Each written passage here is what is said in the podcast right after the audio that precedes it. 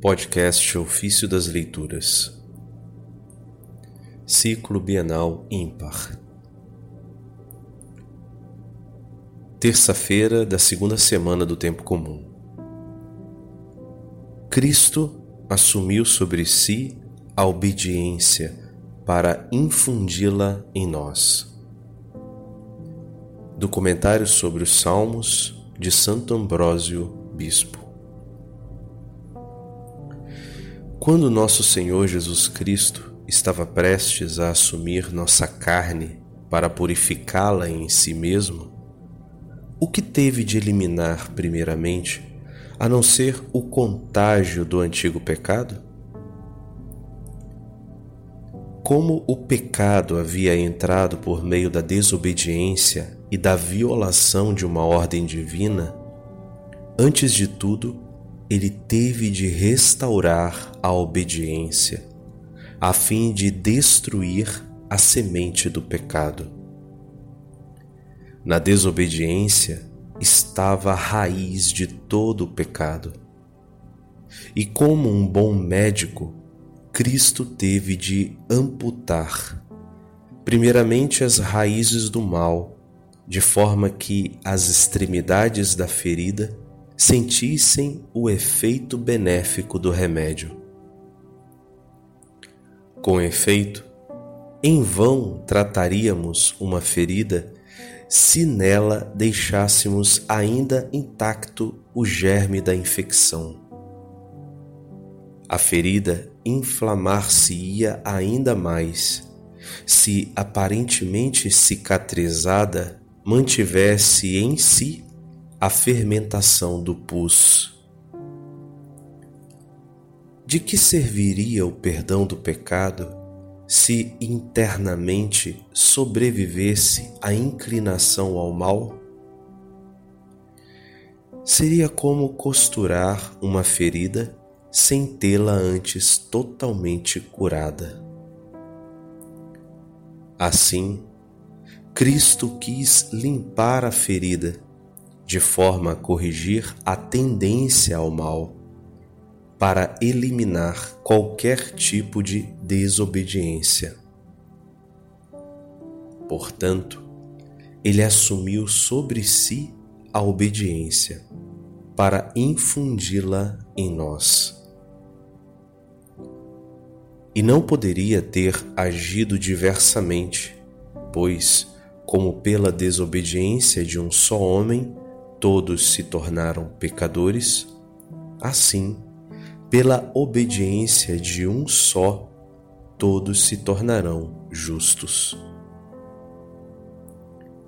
Isso demonstra que erra gravemente quem afirma que Cristo assumiu nossa carne sem as tendências humanas. Vai contra o desígnio de nosso Senhor Jesus Cristo quem pretende separar nele o homem do homem. Não existe homem sem as tendências próprias da natureza humana. O homem, um homem que não estivesse sujeito a tais tendências, não seria merecedor nem de prêmio, nem de castigo. Para eliminar a origem do erro e, por assim dizer, fechar as portas à irrupção do pecado, Cristo teve de assumir sobre si e sanar novamente a origem do mal. Como poderíamos hoje reconhecer a humanidade de Jesus Cristo? Cuja carne não vemos, apesar de sabermos que foi homem, se ele não tivesse tido fome e sede, se ele não tivesse chorado, se ele não tivesse dito: Minha alma está triste até a morte?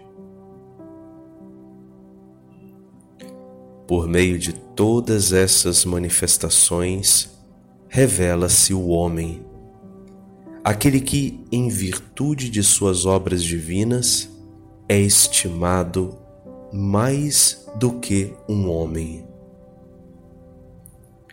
Embora sendo Deus, queria ser reconhecido como homem, a tal ponto de ele mesmo declarar sua humanidade. Por que procurais matar em mim um homem que vos disse a verdade? João capítulo 8, versículo 40. Ele é, portanto, uno e indiviso, distinto apenas na diversidade das obras, não na diversidade da pessoa. Aquele que veio do Pai não é diferente daquele que nasceu de Maria. Mas procedendo do Pai, assumiu a carne da Virgem, assumiu a humanidade da Mãe, para carregar em sua carne a nossa fragilidade. Assim, enquanto homem, ficou sujeito a enfermidades sofreu como homem, e nós o vimos como homem no meio dos sofrimentos, dos quais não saiu derrotado, mas vencedor. Sofreu por nós, não por si. Sofreu por nossos pecados, não pelos seus, a fim, a fim de curar-nos por meio do seu sofrimento. Assumiu então os nossos pecados para carregá-los sobre si e expiá-los. De tal modo ele possuirá a muitos como herança, e de muitos repartirá os despojos.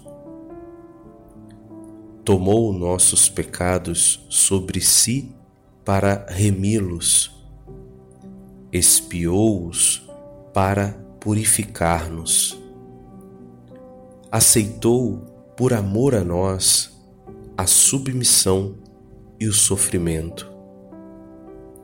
Era sua prerrogativa submeter tudo a si. O poder de submeter-se tomou-o da nossa própria natureza